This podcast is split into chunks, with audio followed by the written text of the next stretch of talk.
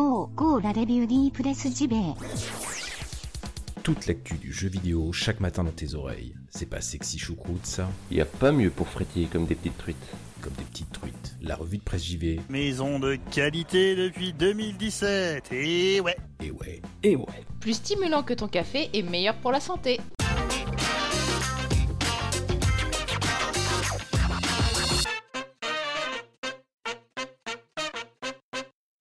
Bonjour à toutes et tous et bienvenue, bienvenue dans la revue de presse JV, votre podcast quotidien qui vous parle de jeux vidéo chaque matin.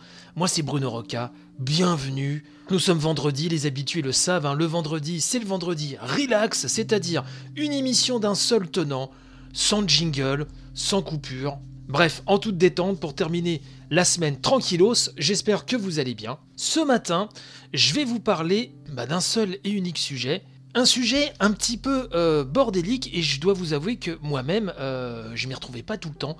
Euh, on va parler du fameux article 13. Cet article 13 qui fait tellement peur alors aux youtubeurs gaming, pour ça qu'on en parle ce matin, mais pas que, bien sûr, à ceux qui consomment beaucoup de contenu vidéo sur YouTube et donc je pense que vous aussi du contenu jeux vidéo c'était vraiment difficile euh, de s'y retrouver, à moins vraiment de se poser et de prendre le temps de voir l'étonnant et aboutissant de cette histoire. Et c'est ce qu'a fait Epion. Epion sur jeuxvideo.com nous dit tout sur l'article 13. Et effectivement, on y voit un peu plus clair. Alors c'est un long papier, très documenté. Ce matin, je vais vous en rapporter euh, que quelques passages. Le but euh, n'est pas de lire l'intégralité du papier, puisque il faut quand même rendre hommage au travail d'Epion sur ce sujet, donc je vous invite, hein, le lien sera dans la description de l'émission bien sûr, euh, d'aller lire tout ça sur jv.com, puisqu'il y a vraiment des intervenants assez intéressants, puis ça permet vraiment, je vous dis, d'y voir beaucoup plus clair. Mais euh, ce matin, j'ai quand même extrait pas mal, pas mal de, passages, malgré tout. Et donc, euh, le papier nous dit qu'effectivement, l'affaire a fait grand bruit l'année dernière, et elle vient d'arriver à son terme. La directive droit d'auteur et son célèbre article 13 ont été adoptés, donc mardi dernier, par le Parlement européen. Un vote, nous dit Epion, qui met fin à des mois de débats et dont les conséquences n'ont pas fini de faire parler. Ah, donc les députés européens, nous expliquons, ont voté pour la directive droit d'auteur à 348 voix contre 274. La France a d'ailleurs pesé dans la décision puisque les députés de l'Hexagone ont voté massivement pour un à 96,9%. C'est assez massif. Désormais donc, hein, adopté par le Parlement européen et aux grandes dames des défenseurs des libertés sur Internet, mais aussi d'entreprises comme Google, la directive devra être appliquée dans les pays membres, et ce dans un délai de deux ans. Et donc Epion nous explique que la directive a pour but de renforcer les droits des auteurs sur Internet, qui, euh, malgré un contrôle toujours plus important, perdent depuis des années la bataille contre les grandes plateformes comme YouTube. Donc cette directive est composée d'un certain nombre d'articles et deux d'entre eux ont animé les conversations courant 2018. Le premier, l'article 11, crée une taxe sur les liens hypertextes permettant, entre autres, hein, une plus juste rémunération de la presse dont les articles sont très largement relayés partout à travers le web sans qu'elle ne perçoive de bénéfices directs. Un article très largement soutenu par les grands groupes de presse dans toute l'Europe. En ligne de mire, donc, Facebook et Google Actualité, bien entendu, mais la proposition pourrait avoir des effets pervers, nous dit Epion, comme l'ont fait remarquer plusieurs sociétés, à commencer par la fondation Wikimedia, qui édite l'encyclopédie, vous l'aurez deviné, Wikipédia, puisque la qualité des articles proposés par celle-ci dépend très largement du travail de sourcing et donc des liens hypertextes qui sont présentés en bas de page. Si la directive a été quelque peu remaniée ces derniers mois, le contenu de l'article 15, anciennement article 11, n'a pas vraiment changé et ne manquera pas de faire parler à nouveau de lui dans les jours et semaines à venir. Il devrait en être de même pour l'article 17, jusque-là connu sous le nom d'article 13. C'est de loin celui qui a fait le plus parler, puisqu'il a été au centre d'une vaste campagne de communication de la part des GAFA, vous savez Google, Amazon, Facebook, Apple. Et plus particulièrement de Google d'ailleurs, qui par l'intermédiaire de sa plateforme YouTube n'a pas hésité à mobiliser de nombreux vidéastes professionnels ou amateurs. Alors je fais une petite parenthèse, vous avez sûrement vu ça peut-être par votre YouTubeur préféré, mais ils en ont euh, parlé assez largement, ont fait des vidéos dédiées. L'article 17, donc tel qu'il a été accepté ce mardi 26 mars, responsabilise un peu plus les plateformes comme YouTube, Instagram, Facebook, Dailymotion, etc., en modifiant le régime auquel elles sont soumises, de simples hébergeurs de contenu. Ils deviendraient des diffuseurs. Donc là, là, il est vraiment important de faire le distinguo.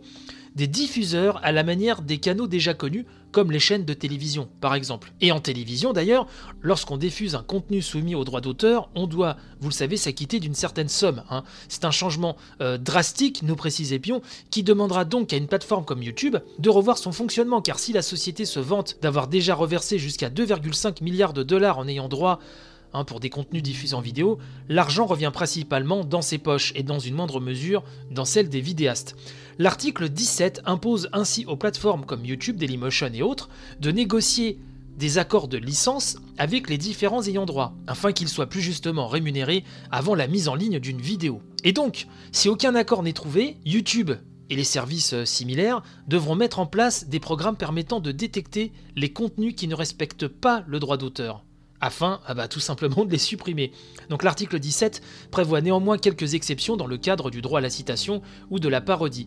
Encore faut-il que les outils mis en place par YouTube et les autres soient suffisamment bien conçus pour faire la différence. Euh, vous avez très certainement entendu parler, moi-même quand je faisais un peu de vidéos sur YouTube, j'ai eu beaucoup de soucis, parfois vraiment pour des petits passages, quelques secondes, on vous squeeze votre vidéo, le droit à la parodie, etc. Tout ça.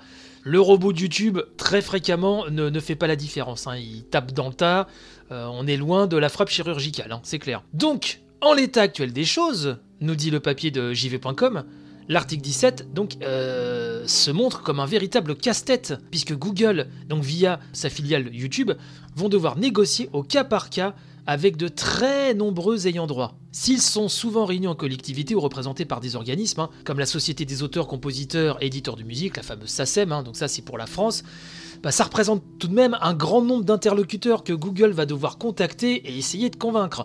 Euh, des interlocuteurs qui vont faire valoir leurs droits et donc réclamer une plus grande part de l'immense gâteau que représente YouTube.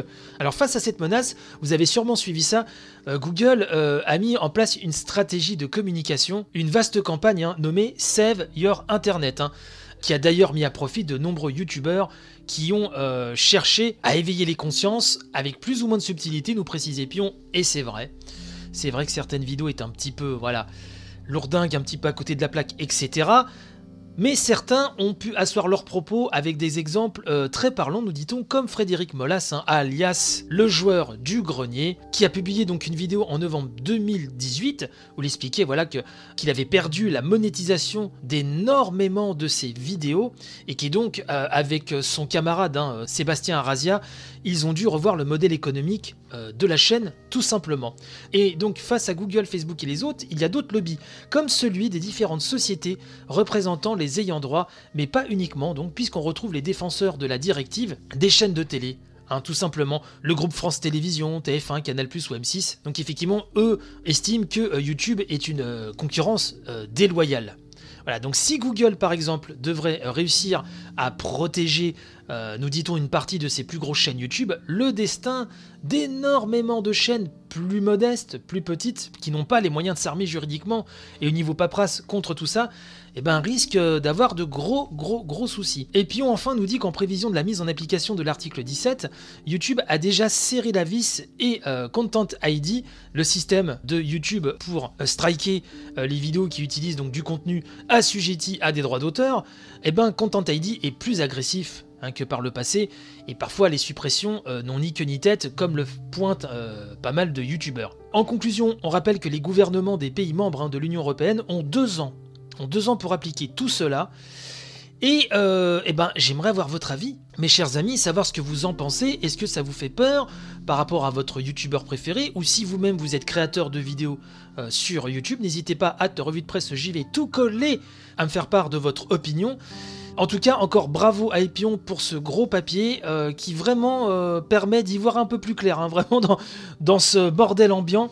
Le temps pour moi aussi, euh, avant de nous quitter, oui oui, parce qu'à un moment donné, il faut bien se quitter, mes chers amis, c'est triste, mais c'est ainsi, de vous remercier déjà pour votre fidélité, et remercier les tipeurs, vous savez qu'on a un Tipeee, donc si vous voulez aider l'émission, et j'insiste là-dessus, soutenir sa pérennité, eh ben il y a un Tipeee avec des chouettes bonus, des revues de presse rétro, la possibilité de participer à la grande revue de presse JV à mes côtés, des petites news exclusives, bref, pas mal de choses. Et donc j'aimerais remercier à nouveau les tipeurs, à savoir Francois, Garan, Arc, Mopral, Laure, Hirotsumi, Gérald, Julian, HXC, Tulkas, Bertrand Amar, Cédric, Lina Nounette, Gourigou, Pikachu, HL9, Nicolas, Yvan Le Pierrot, Machin Truc 76, Mike, Vanifraise, X Nihili, Carnoct, Melkioc, Laurent, Lutherian, Azas, Laconet, Evolix, Forza Pedro, JP Madère, Fabien, Monsieur A. Merci à toutes et tous pour votre soutien qui est très très précieux. Euh, et donc moi je vous dis dès lundi pour attaquer une nouvelle semaine de revue de presse JV. D'ici là, portez-vous bien, reposez-vous bien ce week-end et bon courage pour ceux qui bossent le week-end. Et donc moi je vous dis à très bientôt, pour ainsi dire à tantôt, et je terminerai par un gros béco. Allez, bye bye.